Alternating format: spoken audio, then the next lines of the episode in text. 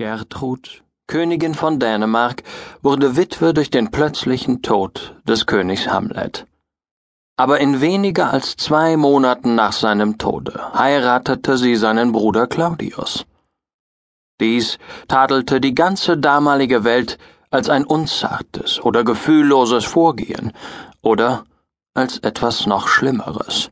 Denn dieser Claudius glich durchaus nicht ihrem verstorbenen Gemahl, weder an Gestalt noch an Gemüt, sondern er war in seiner äußeren Erscheinung ebenso unbedeutend wie von Charakter niedrig und unwürdig. Und hin und wieder musste der Verdacht entstehen, dass er seinen Bruder, den verstorbenen König, heimlich beseitigt hätte, um seine Witwe zu heiraten und den Thron von Dänemark zu besteigen, was zur Ausschließung des jungen Hamlet, des Sohnes des bestatteten Königs und gesetzlichen Erben des Thrones führen musste. Aber auf niemanden machte dieses leichtsinnige Verfahren der Königin solchen Eindruck wie auf den jungen Prinzen, der das Andenken seines verstorbenen Vaters fast abgöttisch liebte und verehrte, und da er selbst ein zartes Gefühl für Ehre hatte, und in hervorragender Art auf Anstand und Sitte hielt, so nahm er sich das unwürdige Benehmen seiner Mutter Gertrud so schwer zu Herzen, dass er teils aus Kummer über seines Vaters Tod, teils aus Scham über seiner Mutter Vermählung in tiefe Schwermut versank und alle seine Heiterkeit und sein fröhliches Aussehen verlor.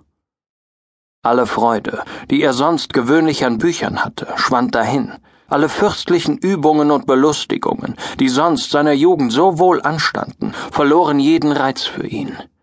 Er wurde der Welt müde, die ihm wie ein Garten voll Unkraut erschien, worin die edlen Blumen erstickten und nichts als Disteln wuchern konnten.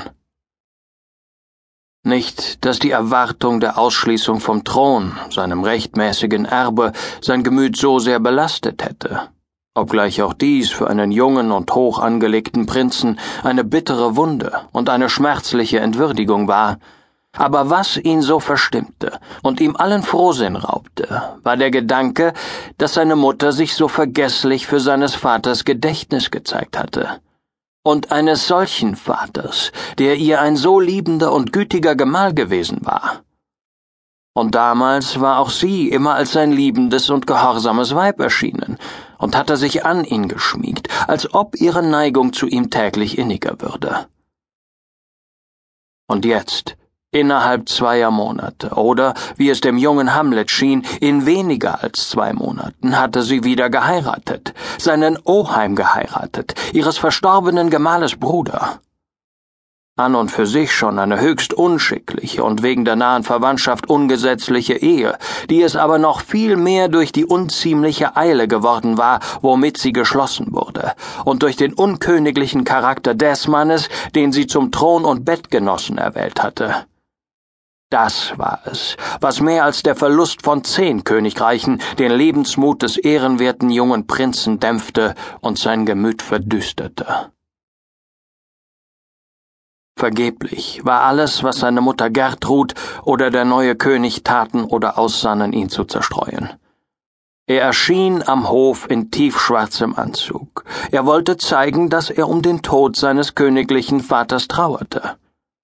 Diese Kleidung hatte er nie abgelegt, nicht einmal aus Rücksicht auf seine Mutter an ihrem Hochzeitstage. Auch konnte er nicht dazu veranlasst werden, an irgendeiner der Festlichkeiten und Freuden dieses, wie es ihm schien, schmachvollen Tages teilzunehmen. Am meisten aber war für ihn die Ungewissheit über die Art des Todes seines Vaters beunruhigend. Claudius hatte vorgegeben, dass ihn eine Schlange gestochen hätte, aber der junge Hamlet hatte schlimme Verdachtsgründe, dass Claudius selber die Schlange sei, dass er ihn um seiner Krone willen ermordet habe und dass das Scheusal, welches seinen Vater gestochen habe, jetzt auf seinem Throne sitze. Inwiefern er recht hatte mit dieser Vermutung und was er denken sollte von seiner Mutter, inwiefern sie Mitschuldige dieses Mordes wäre und ob er mit ihrer Einwilligung und ihrem Vorwissen stattgefunden hätte oder nicht, das waren die Zweifel, die ihn unablässig quälten und hin und her zerrten.